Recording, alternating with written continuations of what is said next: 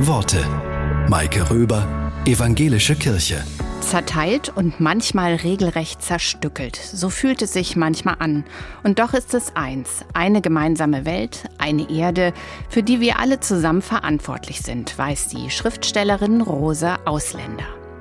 Vergesset nicht, Freunde, wir reisen gemeinsam, besteigen Berge, pflücken Himbeeren, lassen uns tragen von den vier Winden. Vergesset nicht, es ist unsere gemeinsame Welt, die ungeteilte, ach, die geteilte, die uns aufblühen lässt, die uns vernichtet, diese zerrissene, ungeteilte Erde, auf der wir gemeinsam reisen.